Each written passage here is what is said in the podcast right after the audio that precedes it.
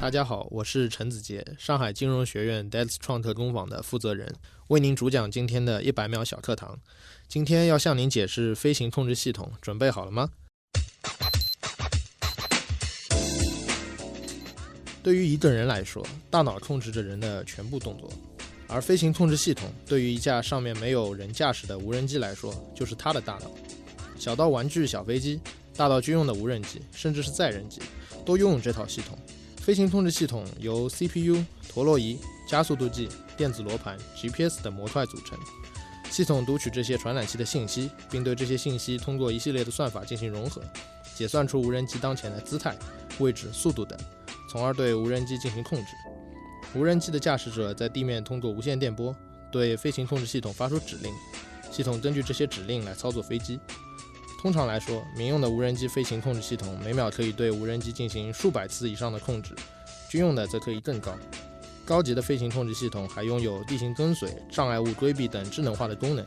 用于提升飞行的安全，减少驾驶者的负担。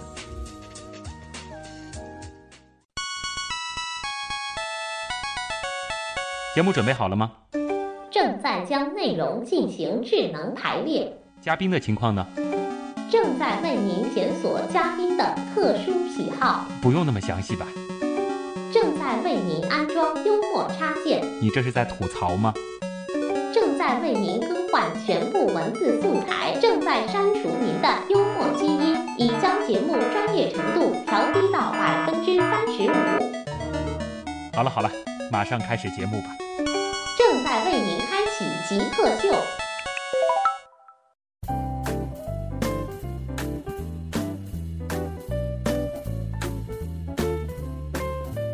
欢迎来到本周的极客秀，大家好，我是第一次操控无人机就险些坠毁的旭东。大家好，我是第一次坐无人机也坠毁了的陈子杰。陈子杰是制作无人机对吧？对就是自己研发无人机的时候。是的啊，你第一次研发的时候，对，哦五年前，五年前的时候就对已经接触了，我是的是在五个月前第一次操作无人机， 这个相较之下差距明显啊。那么今天呢，其实我们就将和来自上海金融学院 DEX 创客工坊的陈子杰一块来聊一聊他们的项目，聊一聊无人机。首先就进入极速考场，先来了解一下陈子杰是一个怎样的人。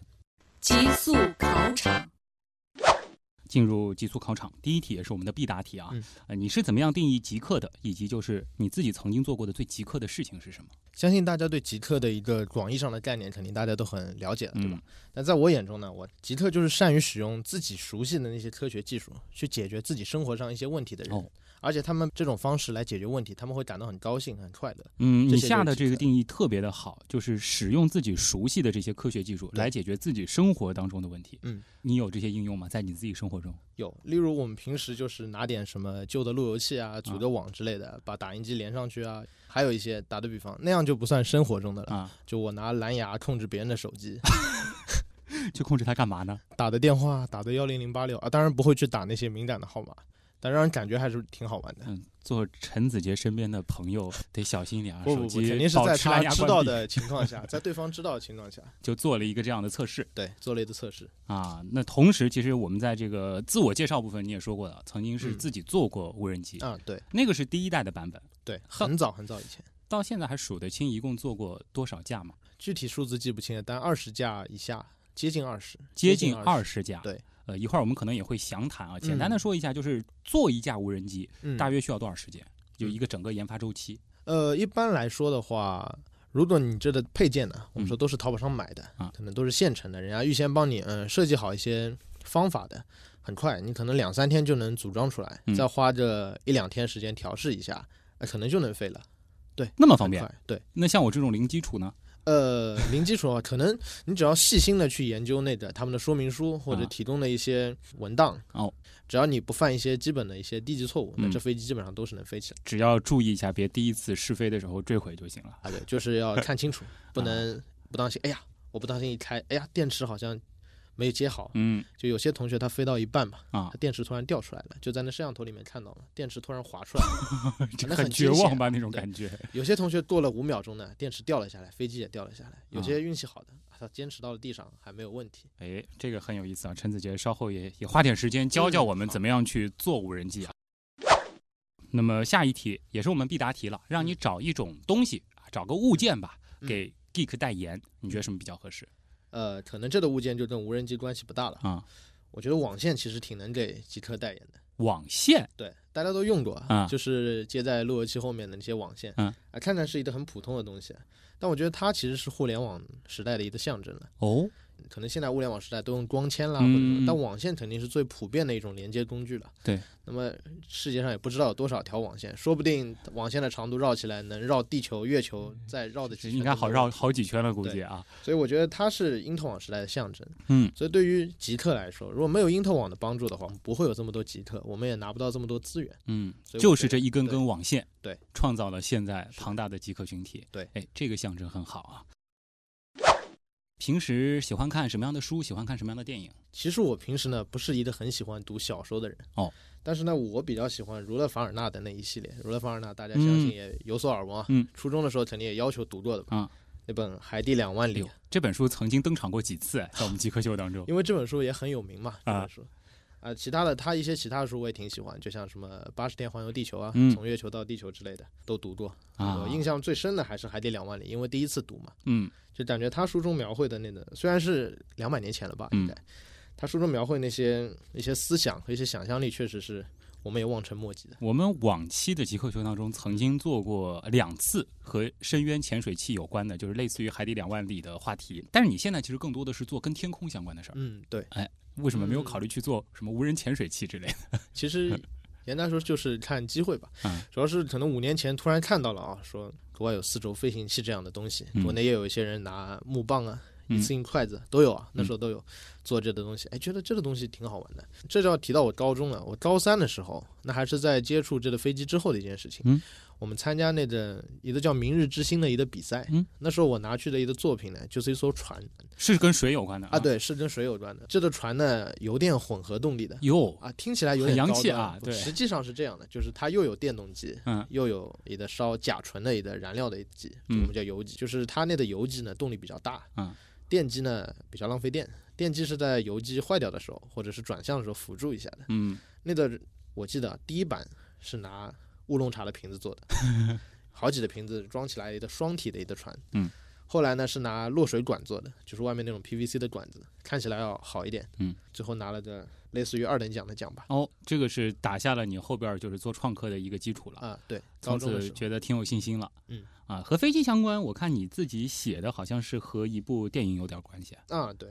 喜欢的电影挺多的，但为什么我突然想到了这一部？嗯，就《云之彼端约定的地方》嘛，新海诚的，它其实是一部动画了，啊不是一部真人的电影，因为它本身讲的就是两个少年坐飞机的故事。有，虽然主题是爱情。但是这个过程我也挺感动的，因嗯为新海诚的本身就有一定的科幻因素在里面。他们那架飞机，我觉得虽然那个飞机在现实生活中一定是飞不起来的，但是很有科幻和想象力的感觉。嗯，顺便可能也希望通过飞机收获点爱情什么的。呃，那个倒没怎么想过了， 毕竟我们说做这种东西一般助孤身嘛。啊，对吧？说一个你最崇拜的人有吗？呃，没有最崇拜的人，嗯，说实话，呃，挺佩服的人也是有的。嗯，啊、可能这说出来就比较烂大街了。啊我挺佩服乔布斯的 乔。布斯。对，一方面是他这个思想，他设计产品这种思想嘛，确实不太一样。第二个就是他演讲水平很高，嗯，演讲水平上，我觉得他可以叫一个艺术家了，演讲艺术家一点都不过分。真我觉的得你呃，感谢的人应该很多啊。有，一个是我父母如果不支持这件事情的话，肯定不会走到今天嘛，嗯肯定感谢他们的支持。第二就是团队成员，团队成员的帮助对我来说也是很大的。我们一起是 teamwork 嘛，我们说嗯还有就是我们金融学院的各位老师啊、同学对我们支持，还有就是一些社会上的机构，例如创业基金会啊，对我嗯们的一些帮助支持。分享一下自己的好习惯、坏习惯。好习惯，我觉得可能有些人也觉得不一定是好习惯，啊就是在做事之前做好最坏的打算，哦，因为我们是设计无人机的嘛，嗯这个东西安全性肯定是最重要的，所以要考虑到它可能出现的方方面面，例如一个电机坏了怎么办，嗯东西死机了怎么办，都要想到，事先想到，然后去在想到了这方面上再去做一个完善。嗯，就别先天马行空的对对乱对想，就是与其失败之后是重的来，不如对说谨慎一点。没错，呃，坏习惯，有时候有点拖延症。这好像是我们这个整个极客秀系列最广泛的一个坏习惯对了。立，有时候就不太想干任何事情嘛，啊坐在那边想，哎，听听音乐算了，睡睡觉算了。有时候也是这样。嗯，虽然说很拖延，但这几 年也做了二十多架无人机了啊，这个项目也是不断的成熟当中。和大家简单的科普一下，啊世界上目前的这个比较主流的无人机类型大约分几种？你嗯自己相对呃喜欢哪一种？就是世界上的无人机的型号呢，想必也没有人去统计过，嗯因为实在太多太多。但主要按照它的飞行的原理来说吧，分三种，嗯一种是固定翼，固定翼就是我们传统看到的像客机啊嗯那种样子，有机翼的，然后提供升力的这样的叫固定翼。就现在有很多可能军事用途的那种无人机，嗯啊，对，啊一般来说军事用途都是固定翼的，也有很少的一些型号是比较特殊的编外的那种。嗯第二种呢，就是我们直升机，更更这明白个一小些时候对可能玩的也比较多的就是那种嗯无人直升机。但现在那些一般用于无人机的这种直升机来说，它都是一个汽油动力啊，或者是更高级的一些，基本上是内燃机，嗯也就是油机啦。我对们说，它们呢载重相对比较大一些，嗯呃，但是相对来说价格比较高，嗯，也比较难以维护。而且好像就是无人的那个直升机，它的那个噪音嗯好像比较的大。对噪音呢，因为它游动的一个发动机嘛，嗯它肯定声音是比较大的，而且相对来说进口的更多一些，啊价格比较高。呃，接下来可能就是现在最常见的了。我们其实基本上说无人机就是在指代的那一种类型了，对就是多旋翼多，旋翼。嗯对多旋翼它是其实是近几年才流行起来的一样东西，它嗯的历史要比固定翼和直升机要晚很多很多了。嗯那么尤其是大疆嘛，它把这个东西推向了全世界的民用，所嗯以说我们经常看到就是多旋翼。我们平常叫四轴飞行器嘛，四轴四轴其实就是指四旋翼，嗯因为有四的转轴，所以叫它四轴。那不是很标准的称呼，不过大家一听就明白了。呃，除了像多旋翼呢，它除了有四旋翼的，我们还有六旋翼，嗯八旋翼，最多我好像看到过有三十二旋翼的啊啊，当然三十二旋翼它其实就是一个八旋翼的扩展，嗯，或者嗯说是一个四旋翼的扩展。这些旋翼的多少和它的这个性能是是成一种怎样的关系呢？一般来说呢，做更多的旋翼无非就是有两个目的：嗯一提升载重，哦，二当可能四旋翼啊，我们说它坏掉一个的时候，它就坠机了。嗯六旋翼呢，坏掉一个要看情况，说不定是还可以救回来，因为它升力有一个冗余。嗯那么八旋翼肯定相对来说更安全一些。嗯那么三十二选一那个应该是纯粹为了提升载重，或者说我们说用现在原话说，就是可能纯粹就是为了装逼的。 现在其实无人机的价格差距也嗯非常的大，是的，呃，好像便宜的几百块钱的都有，贵的嗯，好几万甚至更贵。是的。呃，你现在接触过的这个嗯最贵的无人机大约是多少钱？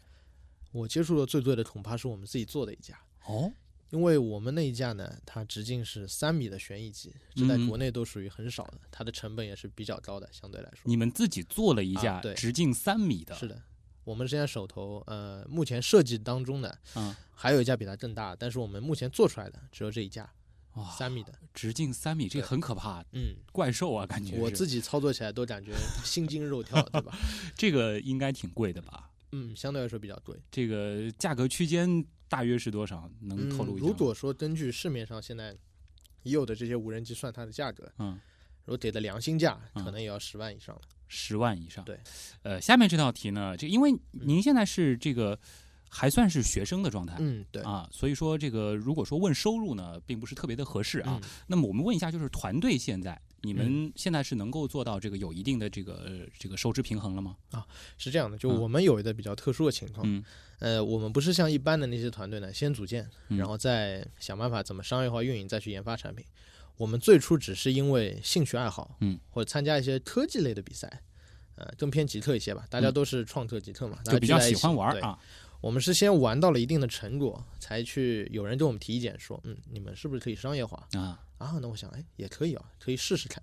那我们是从二零一四年才开始做这个商业化的也一年多了，啊，但一年多呢，说实话，拖延症可能就在这时候表现出来 啊了。在商业化呢，我们一开始不是很感兴趣，所以也嗯拖得比较厉害。我们现在呢做的一些项目呢，收入是有一些的，嗯不多，只能填补一部分的一个研发费用吧。这么啊、说这一部分收入一年能填补几台你们做的那个啊最土豪的无人机？这个一年恐怕让我想想啊，嗯，恐怕刚刚只能填掉一台吧。一台，对啊。还是比较诚实的，我发现陈对子杰啊，呃，这个我相信这个市场其实往后会越来越大，嗯，是然后，如果说这个团队好好用心的话，这以后一台、十台、一百台，可能都是嗯看得见的事儿啊。谢谢，借你吉言了。就如果说让你不考虑其他的所有情况，嗯最想干什么？如果不考虑任何的情况，嗯也不考虑现在的话，对，不考虑收入，不考虑其他所有，我希望能做钢琴家呀。钢琴啊，家。可能这个答案比较突兀啊啊，其实是有原因的嗯。嗯、我当时在幼儿园的时候嘛，看到别人弹钢琴很羡慕啊。后来一年级的时候就跟我妈说，嗯，我想学钢琴嗯啊。好，那我妈就很支持我，她说学钢琴好，那就学吧。嗯学的大概当中也发生过一些挫折了，嗯就是因为学着第一学次着啊对考级嘛，有些手法弹不过去了。曾经的琴童很对懂你啊。然后到初二的时候嘛，学到八级那时候啊就不学了。其实我挺后悔的，这东西只要过一段时间不练，一段你也就懂会生，对疏，是就生疏。现在已经僵的不得了了。如果不考虑任何其他因素，我觉得钢琴家职业挺好的。哎。继续回到这个艺术梦想当中，哎对，倒是和极客的这个反差挺大的啊，哎，陈子杰身上用现在比较流行的话说是有点反差萌是吧？ 好，那么我们的这个极速考场先到这儿啊，接下来进入访谈的主体部分，我们来聊聊科学，聊聊你的好团队。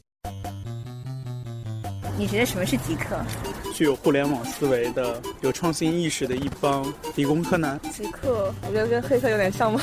用一些很正常的东西做出一些很不正常的东西，就是民间科学家一样的人。头脑很聪明，可能有点小怪异。做事很有自己的范儿，很有潮流，对科技这种东西有一些独到的理解，会搞一些自己的小玩意儿，啊然后 DIY 能力比较强，印象中比较 crazy 那种感觉，非常聪明，非常有动力，非常有想法、有想象力的一群。 smart，精力充沛。嗯，有点像技术宅之类的吧。做一些不同寻常的事情。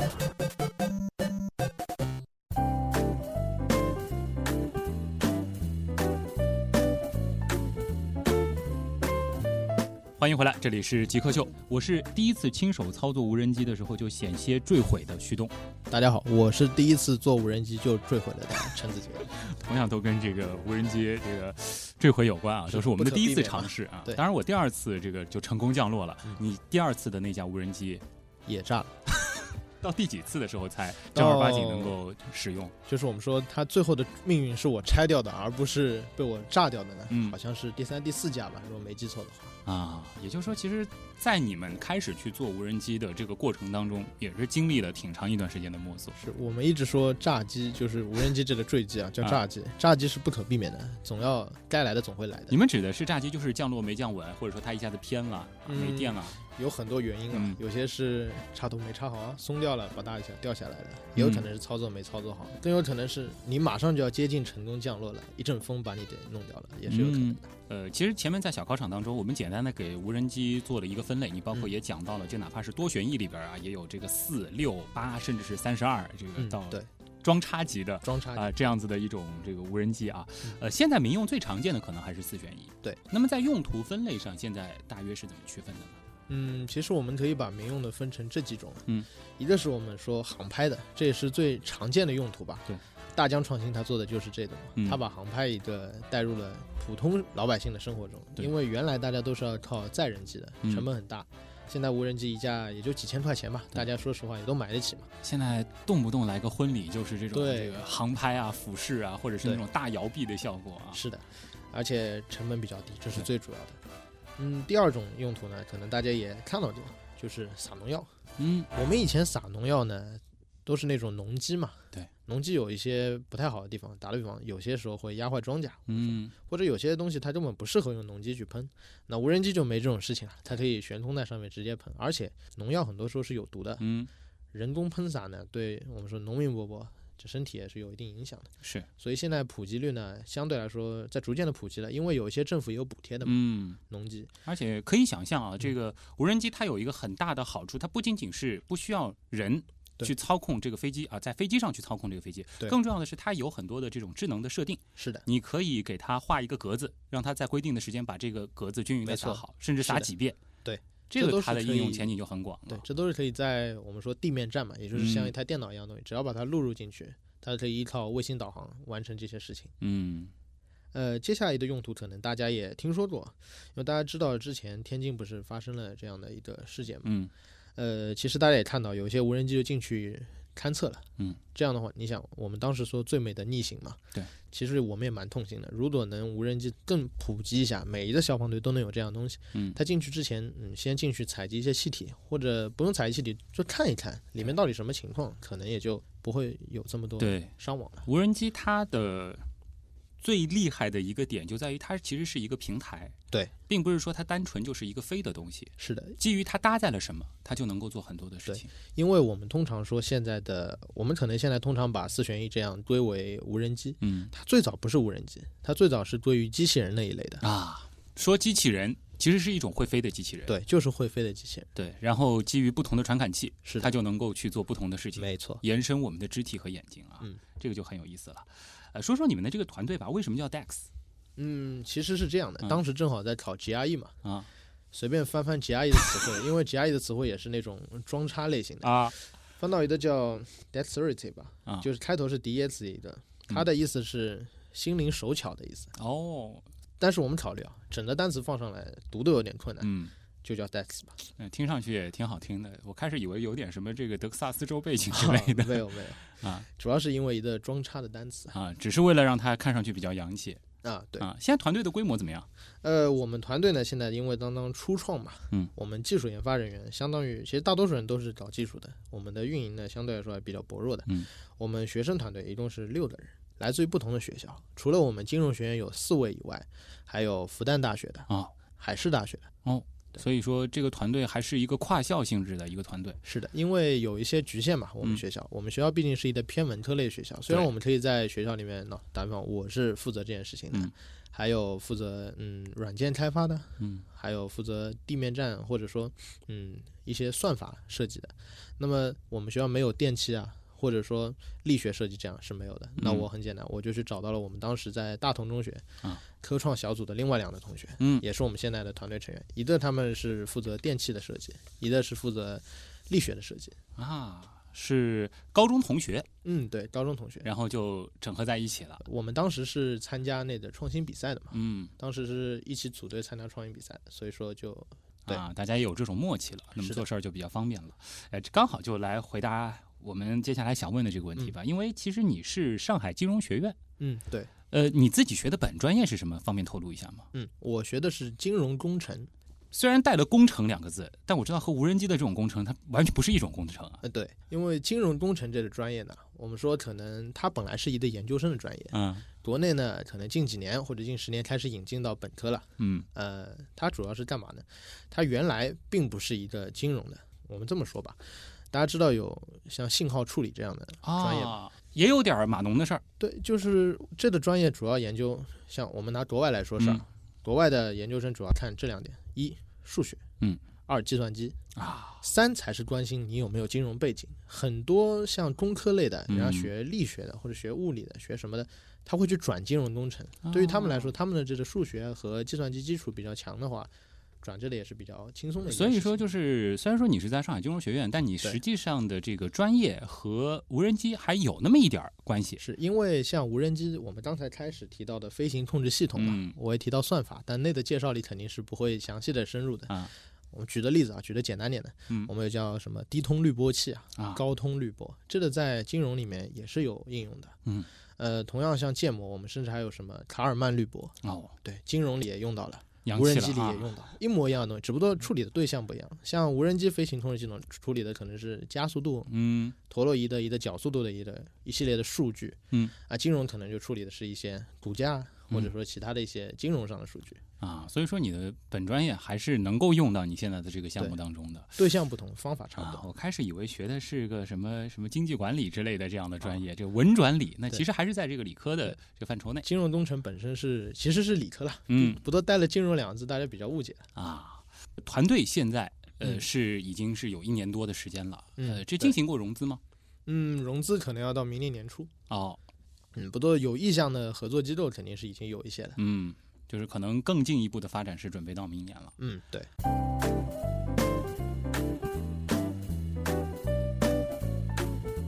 好，欢迎回到极客秀，我是第一次操控无人机的时候就险些坠毁的旭东。大家好，我是第一次坐无人机就坠毁的陈子杰，嗯，当然现在用这个无人机圈子里的话说，这个叫暴击炸机，啊，炸机。对，还好陈子杰后边儿你们研发的无人机那肯定是更加安全了。炸机率越来越低了，对是吧？那陈子杰呢是来自上海金融学院 DEX 创客工坊的负责人，他们的团队呢正在致力于无人机的研发。啊、你前面说了，你们做的这个最大的那一款无人机是嗯已经达到了这个三米，对啊，这个无人机它如果说真的是投入实际的这个应用的话，它主要是应用在什么方向？嗯，如果投入实际的应用的话，我觉得它应该还是主要在农业方面，哦，因为它带药量，我们说带的这个农药的量啊嗯可以更大一些。像无人机，它在载荷和电池上面是有一个平衡的，对有一套系统可以去计算它。嗯我们也写了一套这样的系统。我们现在的植保机就是撒农药这些机嗯器，它续航时间可能十几分钟左右，哦，十升药。可能我这架大的飞机，虽然我载重比它大很多，嗯但是我可能会选择带三十升的药，但是让它实现三十分钟或者更长的续航。嗯这样的话呢，我可以比较保证，就喷完这一箱药，嗯电池差不多用完，啊。而不要说哦一箱药都没有喷完，电飞机已经没电了。那就其没实意思我很期待类似的这种无人机，有一点像类似于，呃，咱们现在家里面其实那个扫地机器人已经比较嗯普及了。既然说无人机是机器人嘛，我觉得无人机是不是说你们现在可能也是正在考虑，比如说它加完一次撒完药之后，嗯它回来自己找地方充电，自己找地方加药，加完药再起飞，再继续去干活。嗯，这个我们是在考虑，啊但这个呢，在技术实现上是有一定困难的。哦呃，说说哪些困难吧。嗯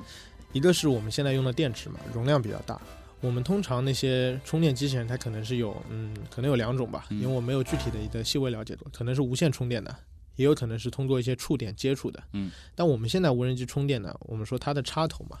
很紧很紧，哦为了要接触一定要靠谱。嗯，那么充电呢，如果需要一个比较快的速度充电的话，可能需要非常大的电流，可能有嗯几十安培。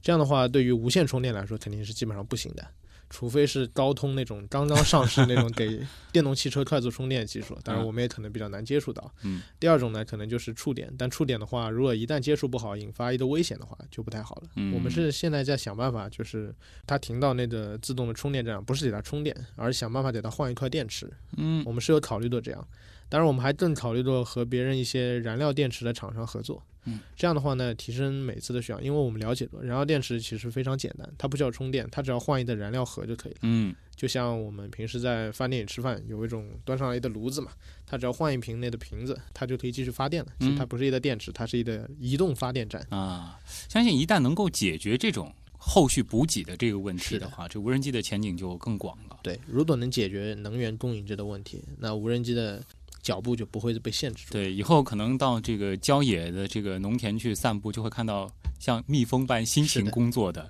小无无人人机机们，对啊，在那儿这个给庄稼进行保护。是的，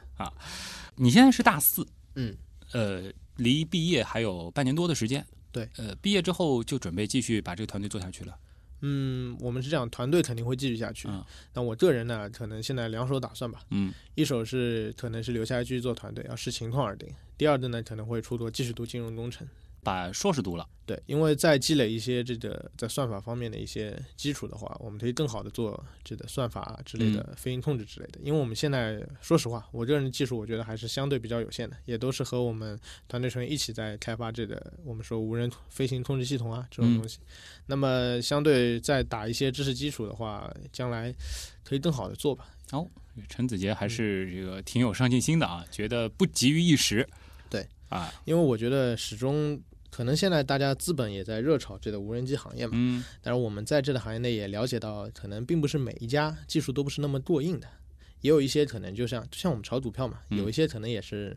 为了融个个资对啊，为了融的资本资本层面上操作也是一种比较好的赚钱的方式。嗯。那么对于我们来说，我觉得，尤其是做行业应用，技术和产品的靠谱性，就稳定性，嗯，始终是第一生命。这忽然觉得陈子杰的心挺大的啊，这好像想做无人机，如果真想做这个团队的话，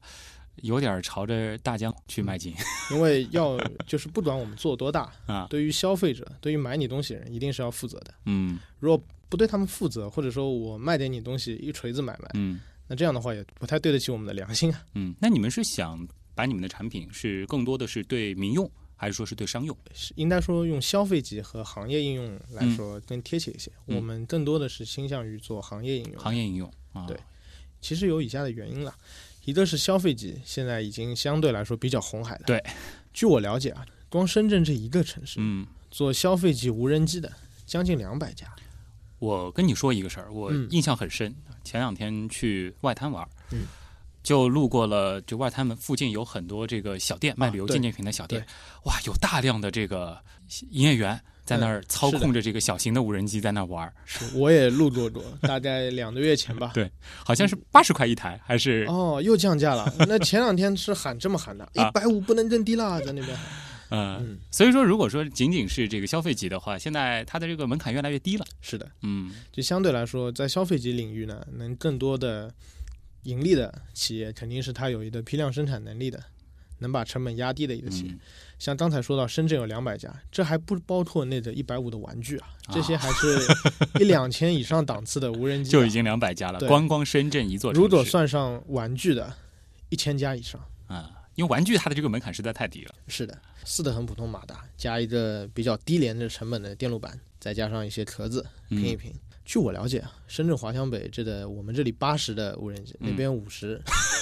就批发价对，嘛呃，，批发价可能还更便宜一些。哦，好吧，所以说这个。如果说还有就是，呃，并不是说特别熟悉这个行业的，嗯想要介入无人机的朋友，嗯呃，这条信息其实还是挺有参考价值的。对，大家跨进来之前好好想一想。或者你想一想，就不仅仅是说你生产无人机本身了，你或者就是围绕着无人机它延伸出来的这一系列的市场是的，去做一些文章，因为无人机的确是一个很火的应用，嗯是在未来一段时间可以看到它的未来。因为像我们可以放眼全世界看，嗯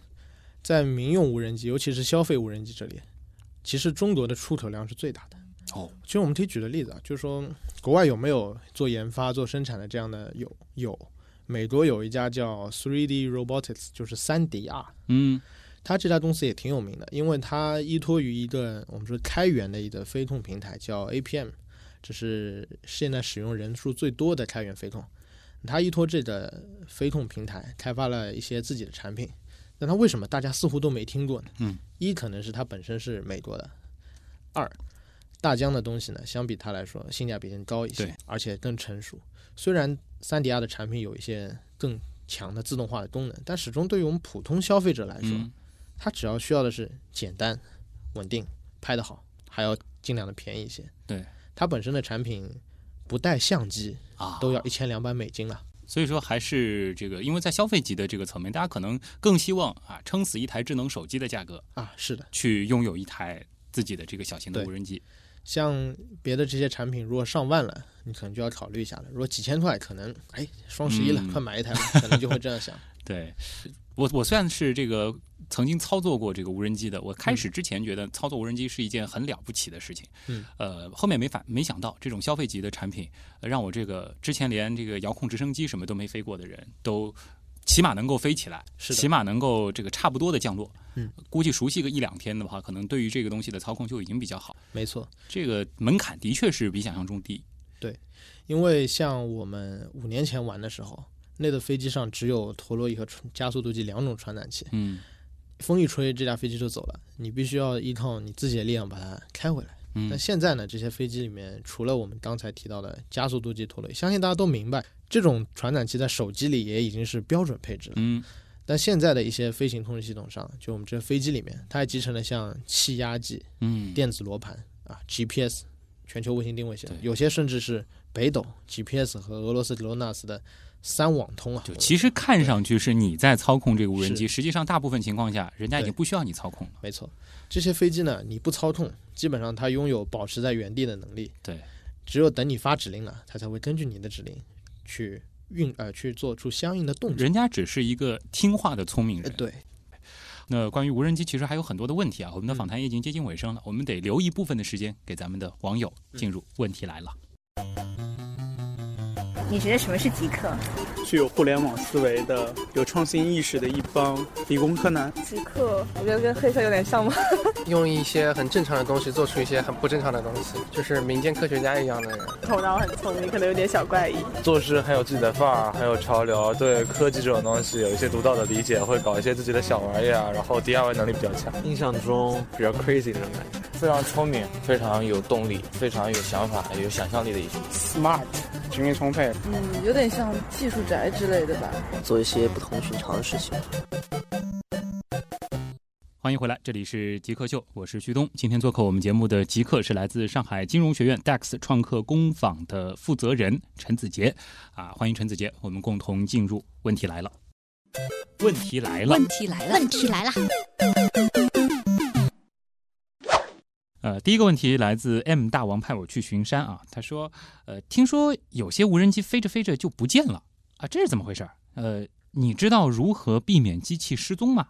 嗯，这点倒是可以详细的和大家说说，哦，有些经验啊。你们遇到过这样的情况吗？呃，飞丢了呢，还没遇到过，嗯可能我们比较谨慎吧。但是飞丢了的案例那是数不胜数啊。嗯这里可以推荐大家一个信息聚合类网站，对吧？嗯，叫 SBDJI，、啊大家百度一下，很快就能找到。干嘛用的呢？啊，这个就是一个模型爱好者，嗯资深老模友哦他做的一个网站，用来专门用来收集呢，就是刚才这位网友说的，无人机飞着飞着就飞丢 了，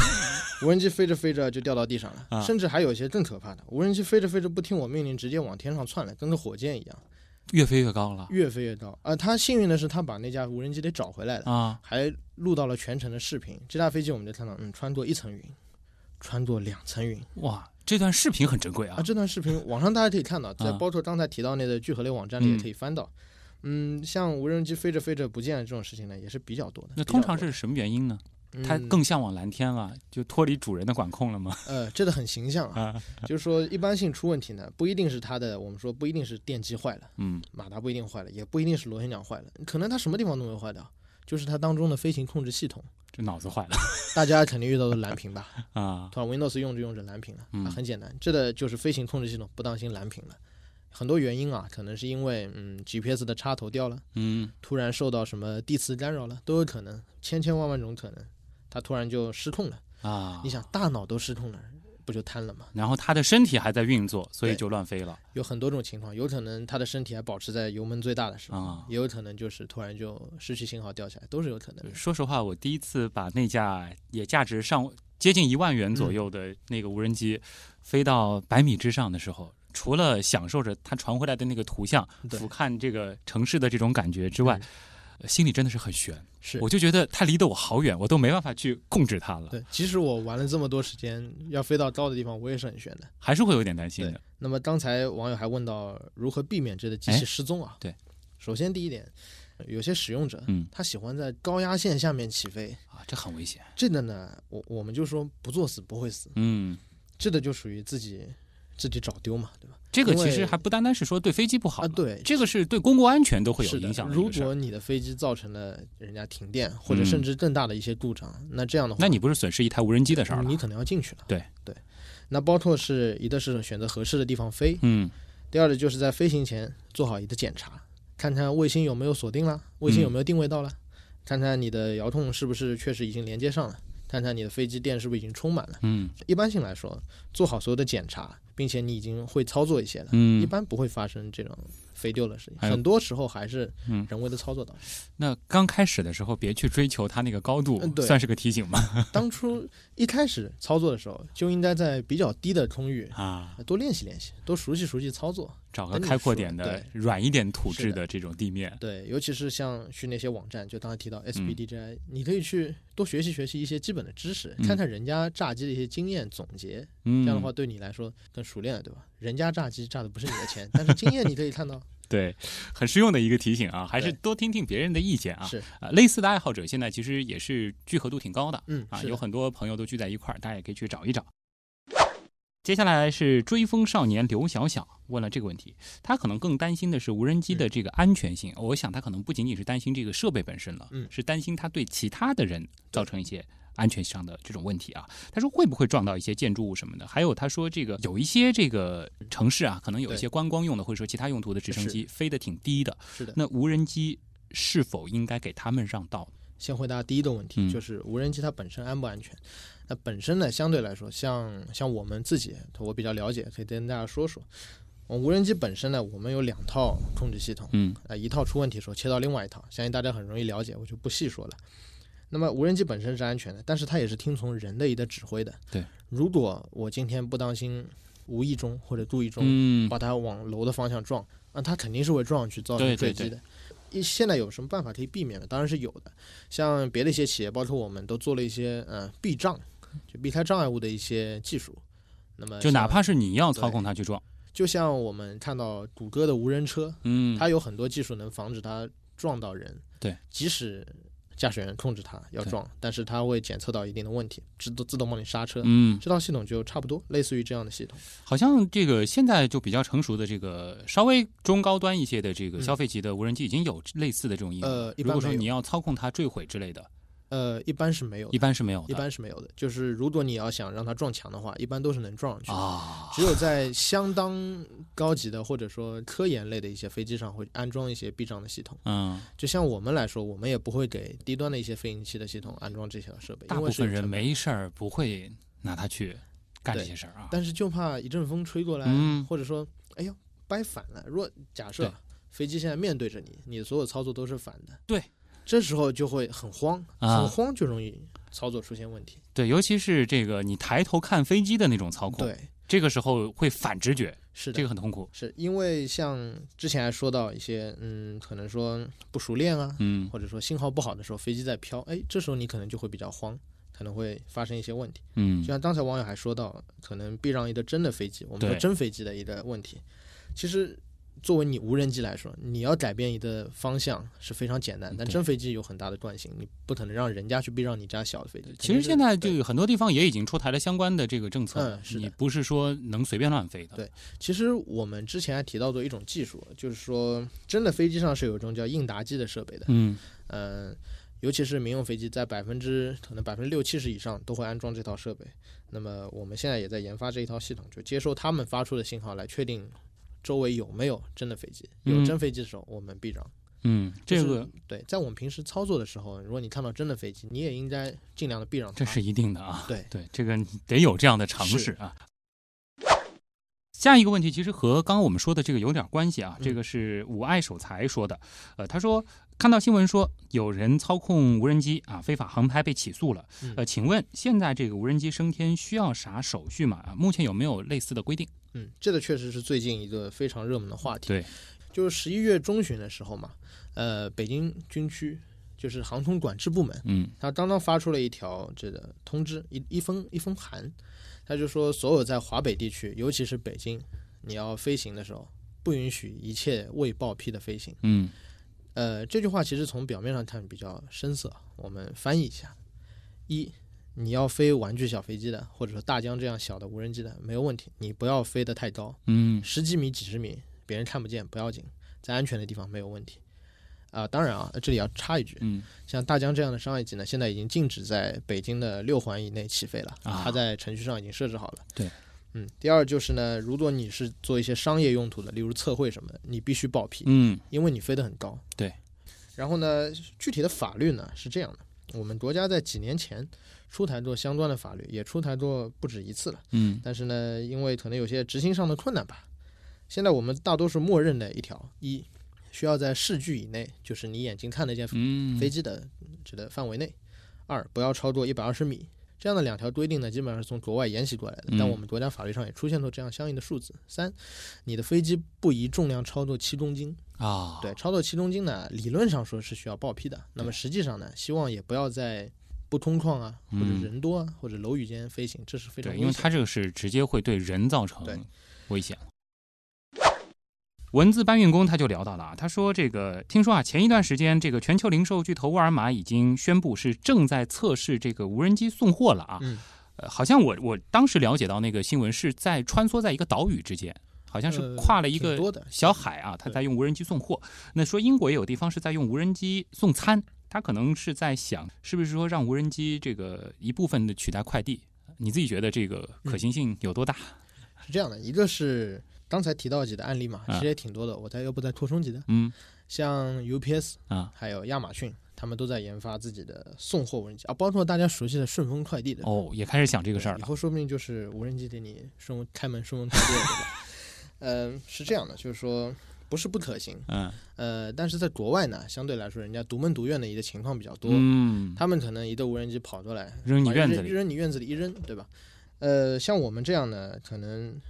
比较公寓楼比较多吧，对，可能是一个困难，但不是不可以。我们大家想象一下，如果嗯假设快递扔在你楼顶上，扔在你楼顶上，有的专门你坐的电梯到楼顶拿一下，也不是不可以，对吧？第二个有可能就是等我们以后的智能化的技术更加成熟了一些，嗯它可以在你阳台里停进来，再嗯飞出去，也不是不可以。现在的技术一定是能做到的，只是大家可能不一定对接受而已。当然，其实这个和我们之前做这个关于未来汽车的时候的那个嗯畅想，因为很多人幻想汽车会飞。对呃，其实关于无人机，如果说大量的穿梭在城市当中运送快递，就首先第一个，它肯定是一件好事儿，嗯，因为它能够节省大量的这个时间成本、人力的这个对成本。呃，但是可能大家更期待的就是无人机和无人机之间彼此的这种联网。嗯，对，它应该互相知道啊，我得给你让位。是的，这就是我们现在在做的其中一个，因为我们有的叫技术叫 IOD 嘛，缩写、机联网，机嗯联网哎跟物联网差不对多，就像机车联网一样，机联网啊。就联网的飞机之间互相知道自己在哪里，嗯他们之间可以互相的调度。同时在地面上有一台电脑，因为我们现在像大疆这样的飞机嘛，大家都知道，一个遥控器操作一台飞机，甚至两个遥控器操作一台飞机。嗯，这样的话呢，一架飞机还是可以的，两架飞机大家玩玩也都是可以的。嗯万一到时候要用来送快递呢？对十架、一百架、一千架，那肯定是不可能。这个彼此间的协调啊，就通过呃机与机之间的一个直接的一个无线电联系，也有可能是通过手机网络，都有可能，嗯都可以实现。整个一个进行一个调度，可嗯能我们说调度中心那边一个大屏幕上就会显示着现在所有的飞机的信息啊、状嗯态、高度之类的，他们还会互相的一个避让，嗯啊包括避让行人。这个场景为什么我忽然冒出来的是这个《终结者》当中描写这个未来的 天网控制下的、那个、未来确实有可能就是 这样。啊，所以说这个这些技术其实可能都是在可见的未来当中能够实现的，它并不是说有太多的这种困难。对。最后一个小问题吧，来自一位一定是女生啊，卡卡龙说的，说我喜欢自拍。嗯现在其实我去一些这个旅游的地方，也会看到他们有这种无人机跟拍服务，嗯，啊，对或者会有专门的这种团队就在做这样的事情。嗯他说，我可不可以自己带个无人机出去，把自己的旅行过程美美的拍下来啊？这样子的设备能不能推荐这个性价比比较高的？虽说现在性价比最高的是自拍杆，对吧？但自拍杆毕竟还有很多使用上的限制嘛。嗯那这里呢，刚才这位网友提到要跟拍嘛，这里提提跟拍这个简单的功能的技术实现。嗯我们以前跟拍呢都是飞行员在看着，然后操作着这个飞机手动的驾驶，保持一定的速度。那么现在有一些飞机呢，包括我们的，是有一个视觉跟踪的能力，它能从摄像头里打个比方，啊操作者看到这位美女在前面，嗯电脑上把它圈一下，啊它自动把那个美女的特征抠出来，啊，然后飞机就根据这个视频里面的信息啦，就始终盯着你自了动跟踪。对，以前呢，我们跟踪是需要那个被跟踪的人身上带着手机，因为手机上有 GPS 嘛啊啊，现在不用了。那么可能我们的飞机离消费者比较远了，嗯那么推荐集团有这些功能的消费级的无人机，你也可以买到。像国外的一个叫 Lily 的一个无人机，它现在可能还没有上市哦他们也是主打一个跟踪类的功能，它有一个手表一样的控制器，啊戴在手上可以简单的点按就可以太让飞酷机了飞出去飞进来，价格也不是太贵，我记得以前嗯消费者版可能在六千左右，人民币对啊呃，第二个呢是比较接地气的，零度了。大家嗯不知道有没有一家公司叫零度，也是做无人机的。那么它推出了一个叫 Explorer 的一个小型的无人机，那它整个配好相机的价钱大概是三千九百多人民币，嗯，一般来说，对于有强烈自拍需求啊的对美美的女生来说，这个价格都能接受。因为它也是配备这个视觉追踪的功能啊。它更简单，它在手机上只要点一下你要拍的一个，可能是车，啊可能是人，它就会自动追踪那个。它就跟个小宠物似的，对始终就跟在你后边对。而且相对它的外形呢，它的外形和大疆是完全不一样的风格。嗯大疆可能是走苹果路线的，嗯比较简洁的那种啊，比较那个格的对，啊比，较内的歌。嗯那么它是走一阵游戏外设的路线的，哦这个就要提到它被雷博科技收购了。嗯，那雷博科技是做什么的？电脑外设，嗯，它这个东西都是偏向于游戏就风比格，较有未来感的嗯那对种状态。呃，还是不错的。虽然女生拿的时候呢，感觉可能强硬了一这些，这也很酷，能够也围很绕酷很多极客这个反差追萌随在嘛，它就是后面刚才啊说的，对是，好，那其实这一次聊无人机啊，聊的还是挺过瘾的。这个有未来脑洞的部分的，也有现实上的一些实际的这个干货部分的。那也祝我们陈子杰的这个 Dex 创客工坊这个团队啊，能够谢谢好好的走下去啊，呃，争取能够早日的买到你们的产品。你们的那些，呃你前面给我们展望的一些产品，好，那也谢谢来自上海金融学院的陈子杰做客极客秀，我是旭东，咱们下周见。